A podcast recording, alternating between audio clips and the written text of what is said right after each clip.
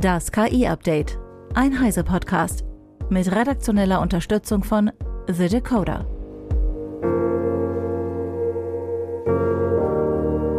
Ich bin Isabel Grünewald und dies sind heute unsere Themen. Wie Meta mit Open Source KI Geld verdienen will. Gemini Advanced könnte schon nächste Woche starten. Millionenbetrug mit KI-Videokonferenz und NXAI aus Österreich will OpenAI herausfordern. Im jüngsten Earnings Call sprach Meta-CEO Mark Zuckerberg darüber, warum das Unternehmen anders als OpenAI oder Google seine Sprachmodelle freigibt. Wie Meta trotzdem mit KI Geld verdienen möchte, erklärt Max Schreiner von The Decoder. Laut Zuckerberg besteht die Strategie von Meta darin, allgemeine Infrastrukturen wie die Lama-Modelle und Industriestandardwerkzeuge wie PyTorch zu entwickeln und als Open-Source-Software bereitzustellen, während produktspezifische Implementierungen proprietär bleiben. Open-Source-Software fördere die Innovation in der Branche, sei sicherer und kostengünstiger, könne zum Industriestandard werden und helfe Meta auch, die besten Talente für sich zu gewinnen – die kurze Version ist, dass Open Sourcing unsere Modelle verbessert und da es immer noch viel Arbeit ist, unsere Modelle in Produkte umzuwandeln und da es ohnehin andere Open Source Modelle geben wird, glauben wir, dass es insgesamt von Vorteil ist, der Open Source Marktführer zu sein, weil es die Differenzierung unserer Produkte nicht wesentlich verringert, sagte Zuckerberg. Meta will wohl mit seinen Open Source Produkten die Infrastruktur und Entwicklerszene dominieren, ähnlich wie es Google mit Android Smartphones gelungen ist. Zuckerberg geht auch davon aus, dass die Entwicklung von KI weiterhin rechenintensiv sein wird und will massiv in Rechenzentren und eigene KI-Chips investieren.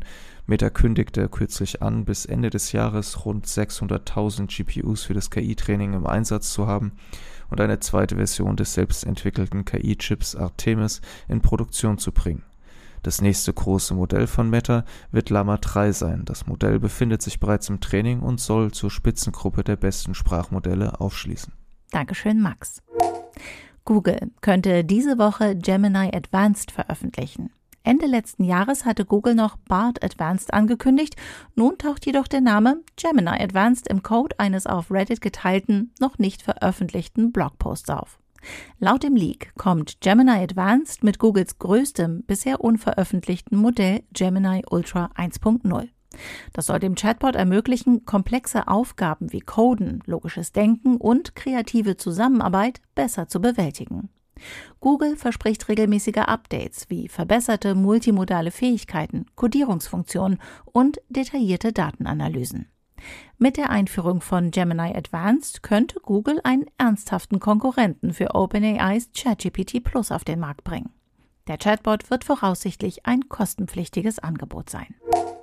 Ganz offiziell veröffentlicht Google in den USA für ausgewählte Reiseführer ein KI-Update für Google Maps.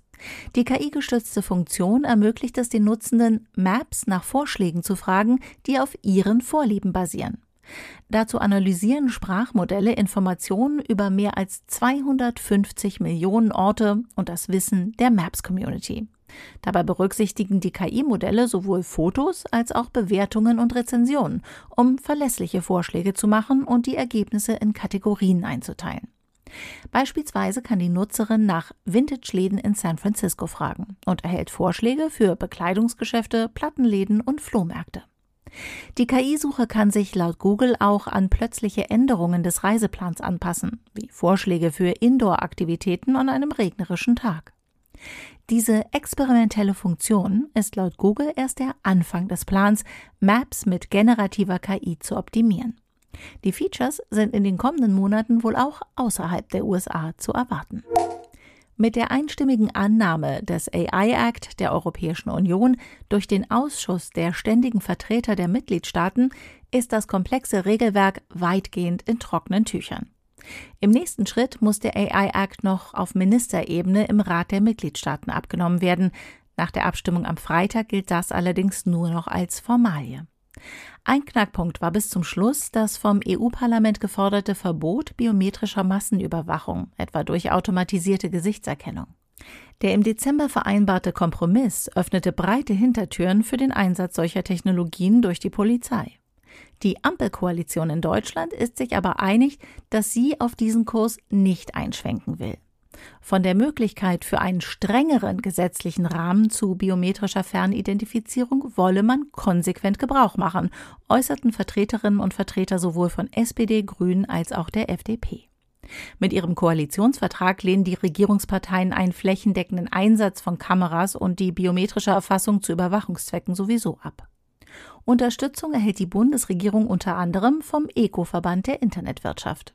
Für den Erfolg von KI braucht es Akzeptanz in der Bevölkerung, unterstreicht dessen Vorstandsvorsitzender Oliver Süme. Doch die im AI Act vorgesehenen Regelungen zur biometrischen Echtzeitüberwachung steigern die Sorgen vor einer Gefährdung von Bürgerrechten und könnten das Vertrauen in künstliche Intelligenz komplett untergraben. Die Bundesregierung sollte daher im Sinne der Koalitionsvereinbarung konsequent bleiben, um nicht das Vertrauen der Wählerinnen und Wähler zu verspielen. In Hongkong ist ein Angestellter eines internationalen Konzerns mit einer Videokonferenz voller KI-generierter Teilnehmer dazu gebracht worden, fast 24 Millionen Euro an Betrüger zu überweisen. Das berichtet Radio Television Hongkong und führt aus, wie die aufwendige Erweiterung der bekannten Chefmasche funktioniert hat berichtet Martin Holland aus unserem Heise Online Newsroom. Ja, so wie das beschrieben wurde, hat das Opfer eine E-Mail bekommen in der eine Videokonferenz äh, anberaumt wurde, in der es um ähm, Geldzahlungen ging. Das ähm, Opfer war wohl ein bisschen ähm, skeptisch, hat aber diese Einladung angenommen und diese in dieser Videokonferenz lauter Kollegen und Kolleginnen vorgefunden, die halt was besprochen haben. Das wird jetzt nicht weiter deutlich, aber auf jeden Fall da überzeugt haben, dass dieses Geld, also insgesamt 200 Millionen Hongkong-Dollar, das sind rund 24 Millionen Euro, auf mehrere Konten zu überweisen. Und erst im Nachgang, ähm, als ähm, diese anonyme Person sich mit ihrem Chef unterhalten hat, kam dann raus, dass es dieses Meeting halt nicht gegeben hat, also beziehungsweise, dass das nicht echte Kollegen waren, sondern dass alle anderen Personen in diesem Meeting gefälscht waren. Also es ist jetzt nicht ganz klar, wie das genau ausgesehen hat, so wie der Bericht geht, wurden Videodateien aus dieser Firma, die auch nicht genannt wurde, offensichtlich heruntergeladen und lediglich die Stimmen KI generiert. Ähm, aber es ist natürlich auch vorstellbar, dass ähm, diese Videos, also dass die, ähm, die Bilder eben auch generiert wurden. Das gibt's ja alles schon. Und dann wurde also in diesem Meeting dieser Person äh, vorgespielt, dass diese Zahlung ähm, wichtig sind und die hat sie gemacht. Und der Unterschied zu früher ist halt, also bislang diese Masche ist ja nicht neu, diese Chefmasche. Ähm, da werden dann Personen äh, offenbar vom Chef, der im Urlaub ist oder irgendwie ähm, gerade nicht anders sich melden kann, dazu aufgefordert, ähm, Geld dringend zu überweisen. Das ist halt ganz nötig. Also das waren immer ähm, Vier-Augen-Gespräche, also entweder per Mail oder halt bei, per Telefonanruf, wo dann auch schon Sachen gefälscht wurden.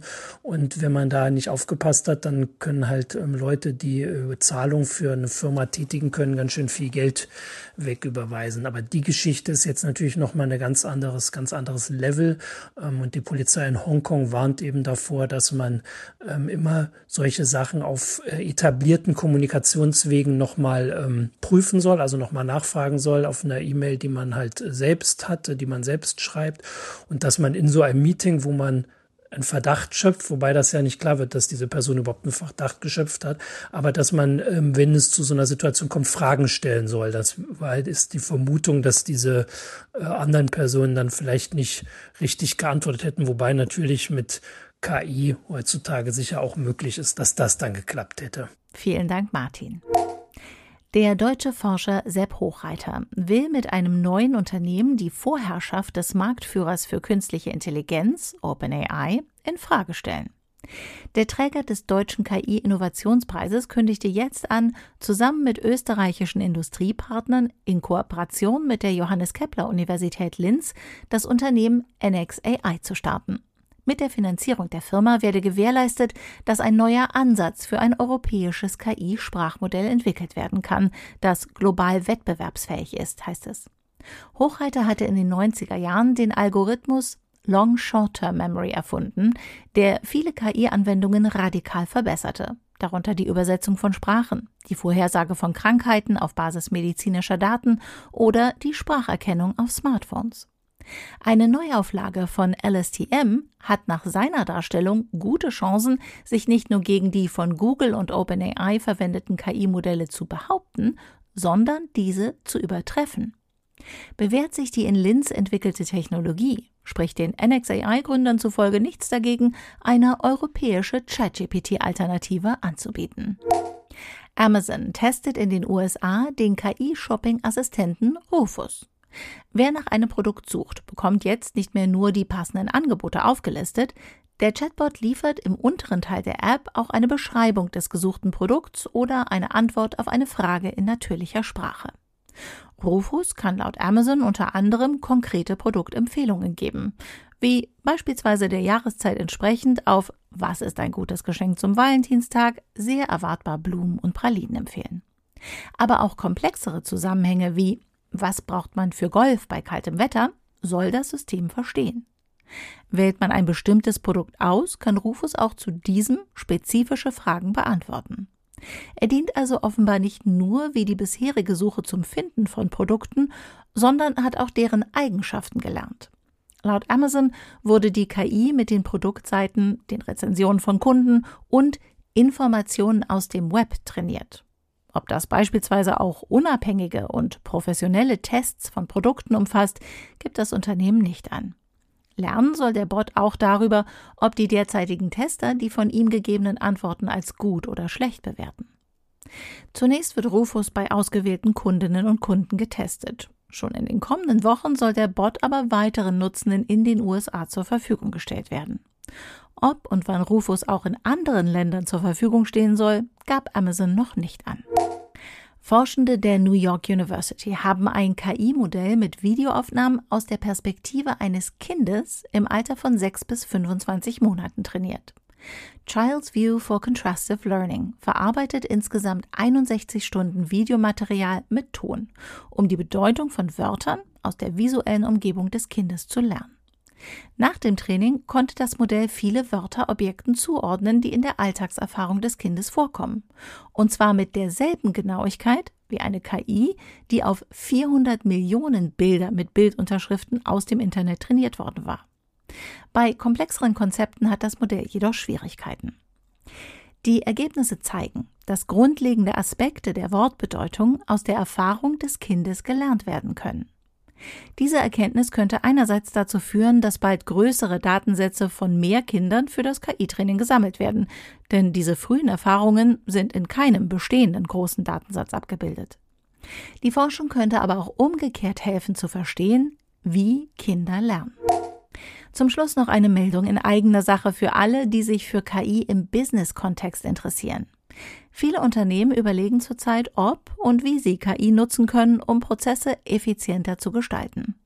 Das Webinar KI für den Unternehmenseinsatz vertraulich und sicher des CT Magazins bietet spannende Einblicke in KI-Hosting, Datenschutz und mehr. Als treue Hörerinnen und Hörer des KI-Updates sichert ihr euch auf www.ct.de slash KI mit dem Code Podcast einen exklusiven 10% Rabatt. Nutzt die Gelegenheit, um euer Know-how zu erweitern. Das war das KI-Update von Heise Online vom 5. Februar 2024. Eine neue Folge gibt es jeden Werktag ab 15 Uhr.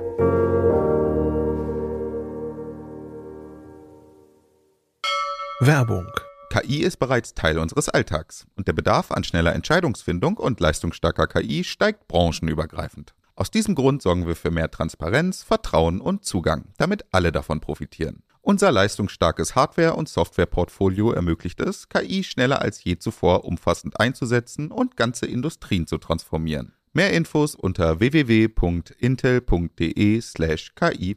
Es beginnt mit Intel.